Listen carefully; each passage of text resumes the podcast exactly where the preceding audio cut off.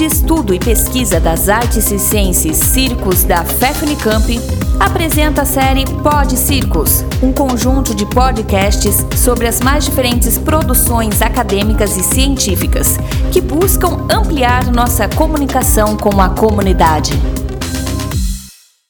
Olá, pessoal! O Pod Circos tem sido um sucesso, aproximando parte da nossa produção acadêmica à comunidade.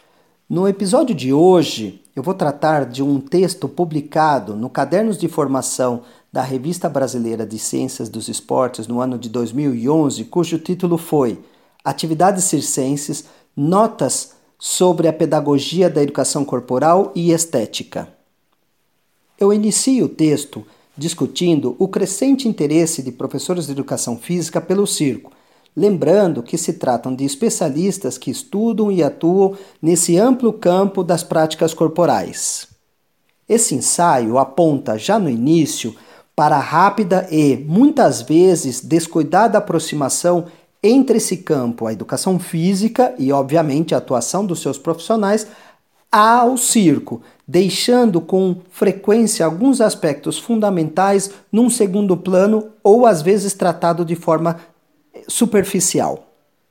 Parece ser claro que o circo, para muitos dos profissionais dessa área, representa uma forma de arejar a educação física, e os relatos disponíveis, realizados por muitos profissionais Brasil afora, indicam um grande interesse de meninos e meninas, ou seja, dos estudantes, a essas práticas, ou seja, as atividades circenses. Nesse sentido, eu faço uma breve, porém importante ressalva sobre a diferença entre formar artistas e ensinar atividades circenses no contexto da educação física. É preciso tomar cuidado com essa possível confusão, porque ela pode trazer uma série de incompreensões ou desfavores para todos os implicados. Em busca de um melhor entendimento, eu debato a continuação a diversidade presente no universo do circo, ou seja, as centenas de modalidades possíveis praticadas nessa arte chamada circo. Eu indico, a partir dos nossos estudos e também do que encontraram outros colegas Brasil afora, que parece estar havendo um certo reducionismo pedagógico, ou seja, as práticas pedagógicas parece que estão se concentrando em apenas algumas modalidades do circo, mostrando uma forma muito restrita de enxergar essa linguagem. Com o tempo, essa maneira de abordar o circo pode construir uma visão limitada e uma prática distorcida do que de fato é o circo contemporâneo.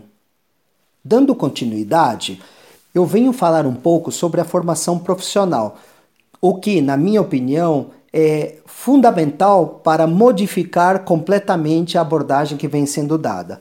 Nesse sentido, eu entendo que a formação profissional é um dos melhores caminhos para formar os futuros pedagogos, aqueles que queiram se aventurar pelos picadeiros do ensino do circo, a uma abordagem mais ampla e, portanto, mais densa sobre esse conteúdo. Visando exemplificar os diversos aspectos tratados nesse ensaio, eu apresento o exemplo de um jogo, o jogo do atirador de facas, que foi construído com base nos processos pedagógicos que nós temos pesquisado no interior da FEF Unicamp.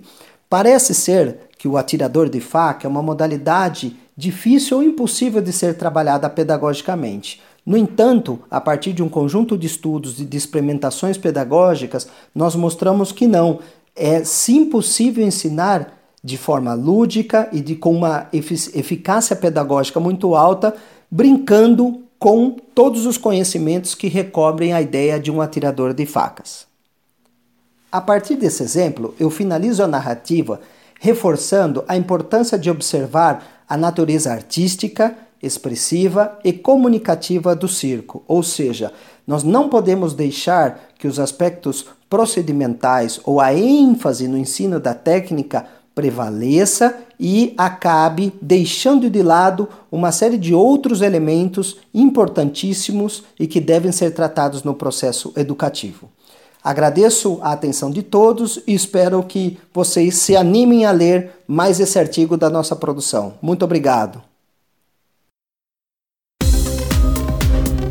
Muito obrigado pela atenção. Continue acompanhando nossos podcasts e outras publicações no Facebook, Instagram, no canal do YouTube, na web oficial Circos Unicamp, pesquisando o ensino do circo.